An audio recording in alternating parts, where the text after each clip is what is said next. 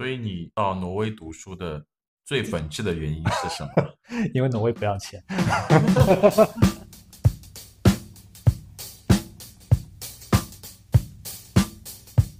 欢迎收听《出海六边形》，我是钟怡。Hello，大家好，我是莫青。哎，莫青，我们上一次录的是在什么山头唱什么歌啊、挺巧的是，刚好有一个海归朋友听了那一期，就觉得他想一讲一讲北欧山头的歌，所以今天也邀请他来了。呃，他叫丧彪，丧彪，你先跟大家打个招呼吧。Hello，大家好，我是丧彪。好的，就真的只是打了一个招呼 因为今天主要是呃，不光是聊聊北欧吧，其实很多人都会说，呃，留学生有着得天独厚做外贸和做跨境的优势，然后现在国内很多做品牌出海的也，呃，大部分是一些海归回来的朋友，呃，所以其实我们很想让丧彪介绍一下，因为他作为一个老海归啊，以及老留学生，呃，觉得这个留学生的这个背景啊，对做跨境啊、出海的到底有没有什么帮助？啊、我们可以让上标先讲一讲他留学的经历吧。呃，确实是老海归了，因为我零六年就出国，然后，呃，其实是我是在大学毕业之前考了托福，然后呢，开始工作之后申请了挪威的学校，呃，结果一年之后就去了挪威去读研究生。那专业还是我之前大学本科的专业海洋工程。那当然，挪威的本身海洋工程就很强，所以考取了挪威那边的学校。然后在零八年在挪威那边毕业之后，留在挪威工作，一直工作了五年。其中前面三年呢，还是保持我之前的本专业，也就是海洋工程领域。然后后面就开始进入到 4A 公司领域。哎，丧彪，那我很好奇，你之前是做海洋工程，那和 for a 公司之间的 gap 还是蛮大的，那你是怎么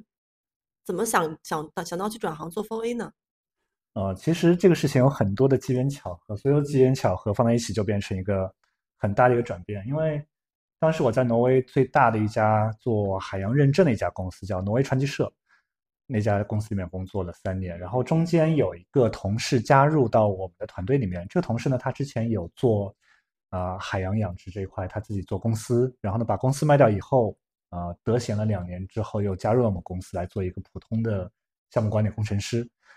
那因为他对于商业这块会比较了解一点，然后呢又跟我聊到了中欧之间的一些啊、有可能会有一些投资啊，或者说一些机会。于是呢，我们在中途就注册了一家投资公司，然后在第三年的时候，我们投了一家广告营销公司。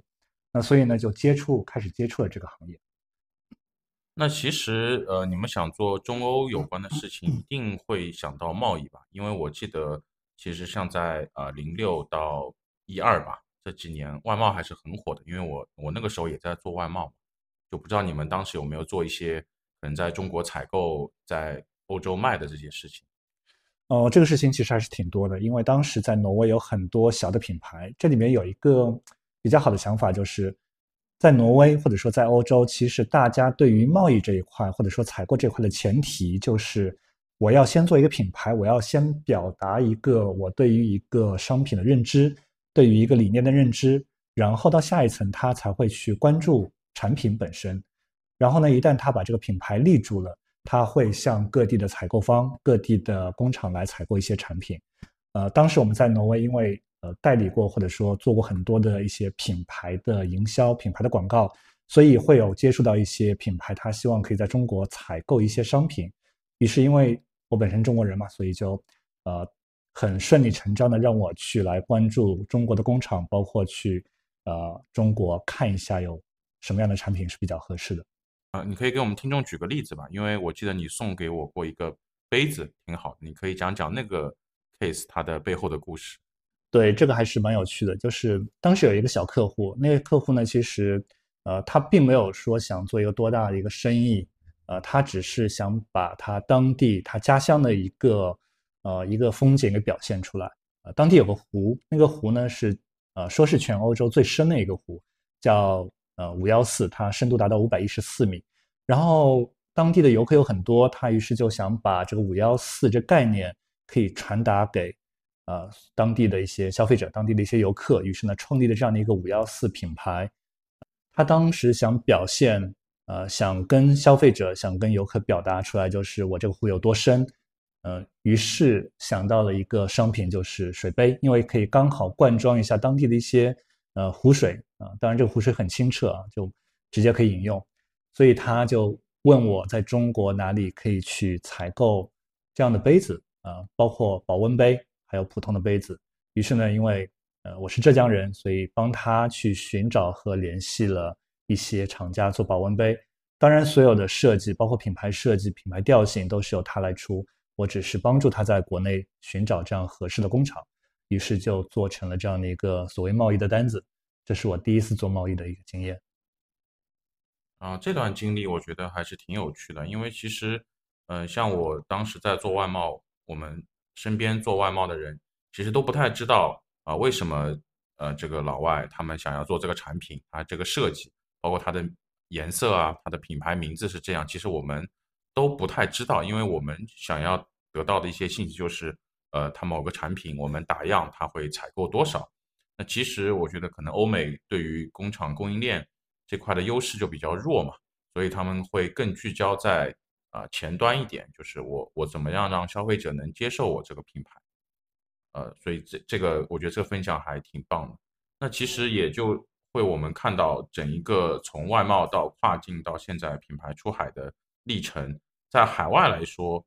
呃。并不是那么明显，因为他们即使呃是外贸这块，他也可能会以自己的一个品牌去打。只是在中国供应链这端，我们会经历一个所谓的一点零、二点零、三点零，就是从啊外贸 OEM、ODM 到呃跨境电商，就包括主要是亚马逊啊这些平台，然后再到这两年的一个做自己的品牌独立站这么一个经历。呃，然后做品牌出海的时候，其实我们前几期也聊到一个就是。呃，你在什么国家要尊重当地的文化，在什么平台要尊重呃这个平台的玩法，那有很多很概念的词，呃，我觉得在北欧那块可能会有一些不同的理解吧。呃，你可以先讲讲，就是你在留学的时候，呃，对于一些当地文化的和中国文化的差异的感受。呃，其实这个话题有点大，因为国与国之间的差异，地区地区之间的差异还是挺大的，但是。我刚到挪威开始留学的时候，给我个第一个非常直观的感受就是大家对于人的尊重问题。啊，比方说我是唯一一个在班级里的留学生，啊，是他们的一个老外，那其他人都是挪威人，所以当时他们基本上沟通都是以挪威语为主。很有趣的一次经验是，我第一次进课堂，啊，当时还不小心迟到了，迟到了五分钟，啊，因为没找到教室。然后我刚进门的时候，会发现所有人都在说挪威语，包括教授也在用挪威语在教学。然后呢，当我踏入门的一刹那，啊，教授应该是看到我应该不太会说挪威语的样子，所以他立刻就切换成了英语。这个切换对我来说是一种挺震惊的事情，当时会觉得呃有点点惊讶。后来发现所有人在我面前沟通也会自然而然的切换成英语。那这种的话，其实。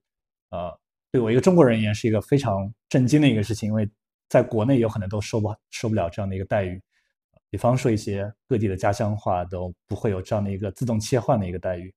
然后更让我震惊的是，最终考试试卷，教授出了两份试卷，一套是挪威语试卷，另外一套是英语试卷。那这个试卷，呃，使用只有我一个人，因为只有我用英语，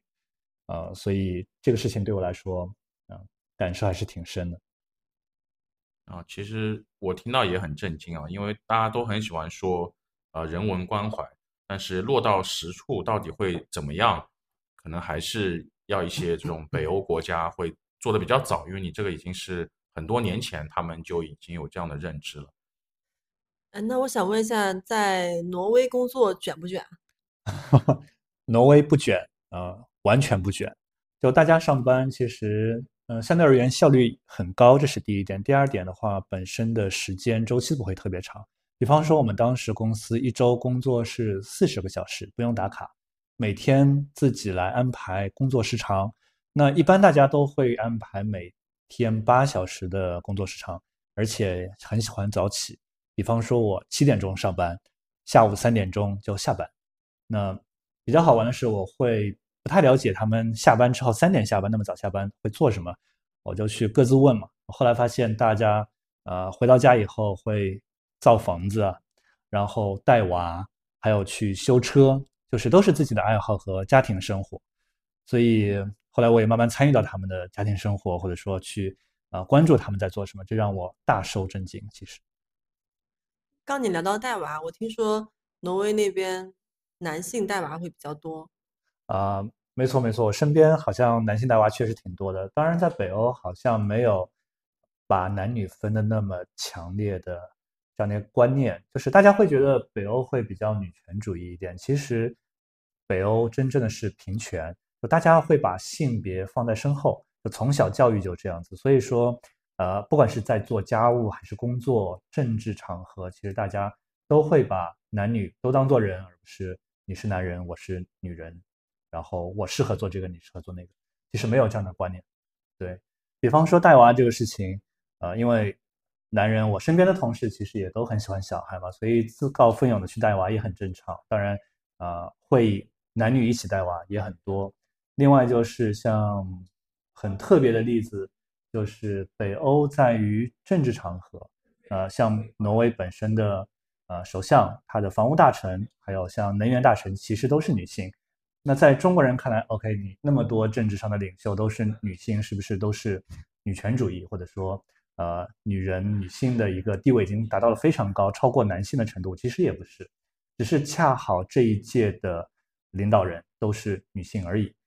呃，当然，在法律上，大家也会有一些不一样的地方。那他其实也是希望通过法律来保证女性的一个基本的一个权益，包括甚至连公司法里面都会来确认百分之四十一个公司的董事会需要有百分之四十的董事是由女性来担任。那他从基本上来保证了女性的一个权利。但是，其实，在真正的实践过程中，我们会发现。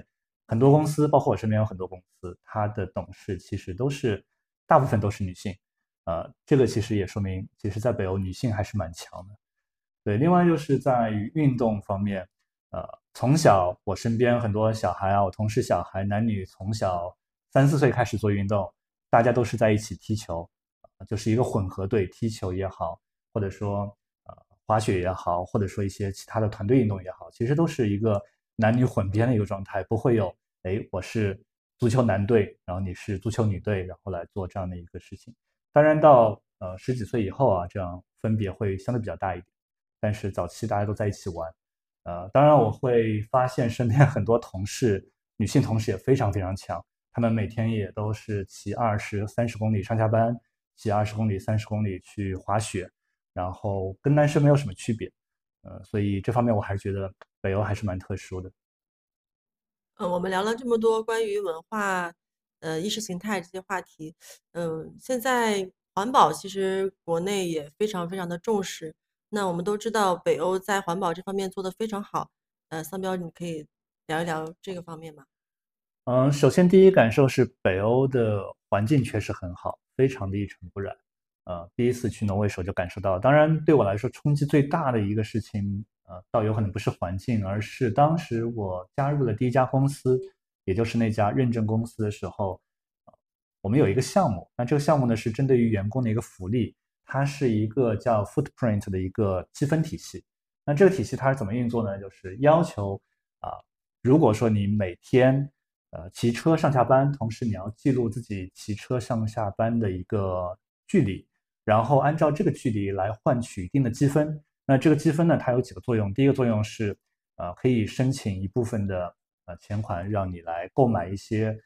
能耗比较好的一些家电。比方说，呃，国内也能看到，比方说能耗级别是 A 级还是 B 级。那我们当时要求，如果你要买 A 级的那些家电，呃，公司会有一些补助。第二方面是，甚至可以折换折换成我们的一个休假，以及一些呃金钱上的一些福利都是 OK。所以当时在零六年、零八年开始，他们已经开始了这样的一个项目，所以这个其实还是挺超前的。当时我会问到同事这一块内容，他们会说这个是我们的一个传统项目，或者说整个社会其实都非常关注这些内容。所以零六年、零八年之前，他们其实已经开始来操作了。这个就跟中国最近几年才开始关注这方面，会有一个很大的差别。那你为什么会在第七年选择回国呢？嗯，其实我是在第八年选择回国，然后当然回国理由很多啊，其中一个理由就是确实太无聊了，好山好水好寂寞，当地人都是那么说的。所以回国之后呢，其实也做了一些呃相关的一些事情，呃，同时加入了投资行业，主要做 PE 为主，呃，当时加入了一家公司，然后是做新能源、新材料这方面的一些呃 PE 方面投资。然后很有趣的一点是在做投资两年以后，又接触到了挪威或者说是北欧的公司。呃，当时我们有一个案子，就是要去收购一家呃汽车配件的公司，刚好是在北欧。其实当时我们的报价都比其他公司要来得高，但是我们还是没有成功的收购下那家公司。收购失败的原因是被这家公司的工会给一票否决。这个倒挺好奇的，为什么工会会否决你们的收购？呃，首先北欧公司的工会权力非常大，它对于很多的一些收购并购的一些行为都会有一票否决权。啊，这个是当时我们没有特别的去关注的一个地方。当时成功收购这家公司的是一家瑞典公司，当然都是北欧公司，所以本身有在文化各方面都会有一些优势。呃，但是他们首先对于劳工的安排，对于收购之后的那些员工的安排，其实做得非常的好，他所有的条款都做得非常的好，这是工会愿意看到的地方。呃，甚至它的价格比我们低一些，但依然最终还是被这家瑞典公司来收购成功。啊。这个我的我就可以理解，因为之前在看，呃，超级工厂讲福耀玻璃的时候，其实对于一些呃中国企业出国之后和当地工会的一些冲突描写的特别多。没错，没错，确实这样子。然后在做投资的时候，其实身边也有很多朋友，包括做外贸、做工厂的朋友，都会问我，啊，去海外怎么做？去海外怎么做的更好？当然，他们一开始会问的比较多是海外什么商品。卖什么产品会比较好？啊，当然我的主要是在北欧，所以说只能告诉他北欧的内容。但是这两年有可能大家会问的更多的是关于品牌这块内容，因为呃，包括亚马逊，包括现在很多的出海都是开始讲品牌建设，讲品牌出海，所以这块有可能会更加接触到我的老本行，在挪威的公司的内容，所以所以会帮助身边的朋友更多的去做品牌建设以及品牌营销这方面的工作。那据我所知，中国的出海的企业可能还偏向于去北美市场会更多一点。那欧洲的这些经验在帮助他们去落地北美做品牌建设啊、营销等等，呃，它的关联性大吗？嗯，首先这是一个，如果我们讲市场的话，其实关联性很大。但是如果讲品牌，其实它的关联性并没有那么大，因为从海外的。整个营销体系和品牌体系而言，大家是没有国界之分的。大家不会把自己的品牌当做一个国内品牌，而是从一开始就把它定义为一个全球性的，或者说，啊，是我们全人类的一个品牌。比方说，很少有人，或者说大部分人有可能不太知道，阿迪达斯它是一家德国公司。大家会知道阿迪达斯是一家全球性的公司，甚至很多人会觉得是一家美国公司。呃，当然我们在挪威做品牌的时候，很多的客户他从来不会把自己的业务定位为本地当地，而是把自己的业务就化为全球的业务。所以当时我们在做品牌建设和品牌营销的时候，从一开始就立足于人本身，而不是立足于我是一个挪威品牌，或者说我是一个北欧品牌。那我们说的是品牌角度，其实从市场营销角度，啊，当然欧洲也好。北美也好，其实有很大的差别，呃，甚至我们说欧洲和北美内部，呃，欧洲、南欧、北欧、东欧、西欧，还有美东、美西，其实都有会有非常大的一个区别。比方说，在欧洲我比较熟悉一点，南欧会是一个相对消费主义还是比较厉害的地方，但是呢，因为南欧现在经济确实不太好，所以它的消费主义会有点扭曲。比方说，他们会喜欢价廉物美，但是呢又是非常时髦的东西。然后我比较了解的北欧。北欧他会更加不那么注重消费主义，但是他会希望可以把自己的个性得到一些表达，包括一些绿色环保，包括一些平权，包括一些呃传承的内容，他会得到一些发扬和传达。这是北欧品牌会特别特别希望去做到的一点。呃，那西欧的话，因为西欧本身占到欧洲本身接近一半的一个体量，包括德国、法国啊，甚至我们可以把英国也加上。他们对于品牌的要求，或者说对于产品的要求，更多在于实用性啊、质量好啊、服务好啊，这些是他们特别特别关注的。啊，那东欧的话，当然东欧的本身经济不是那么的好，所以，呃，东欧的话有可能会更加偏向于像东南亚啊，或者说中国的这样的一个发展体系的市场体系。对。那今天听丧彪聊了很多他留学的经历，以及他对中西方文化差异的理解。呃，最后我们还是请丧彪给广大出海企业和出海的朋友们一些建议吧。呃，我觉得能做一个比较笼统的建议就是尊重，因为尊重本身就是做品牌最基础的一个内容。不管是你要去做北欧的品牌、欧洲的品牌，还是北美的品牌，甚至在国内的品牌，都需要对当地的文化、当地的人。做一个非常好的尊重，当然我们会围绕着人的本身，因为尊重文化其实就是尊重人本身。啊，说的特别好，说的特别好。那好的，今天这期内容我们就先到这儿，后面有机会还是会请上标回来和大家聊聊更多的海外的事情。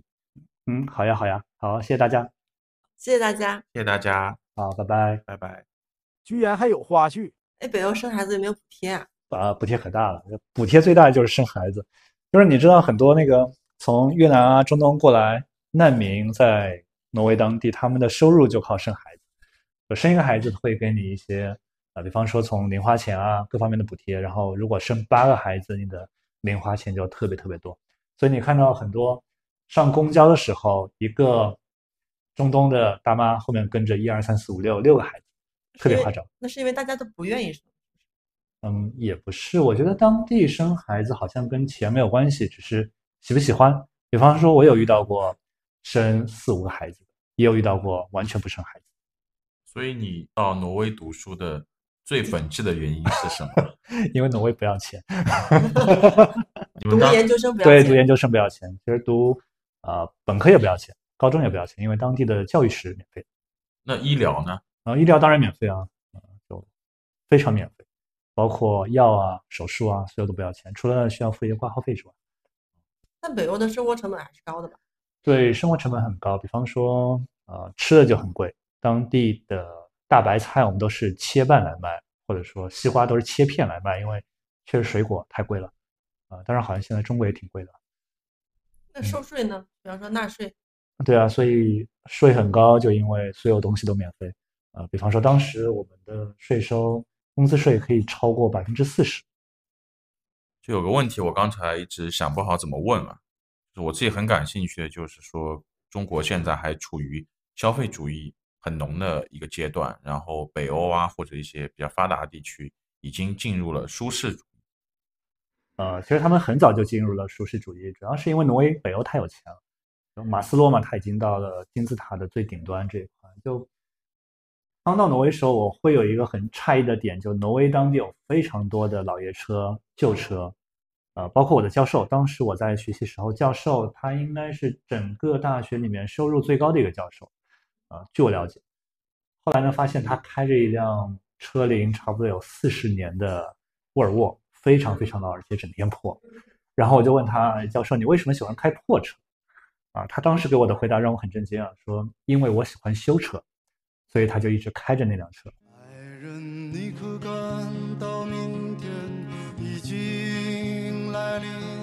码头上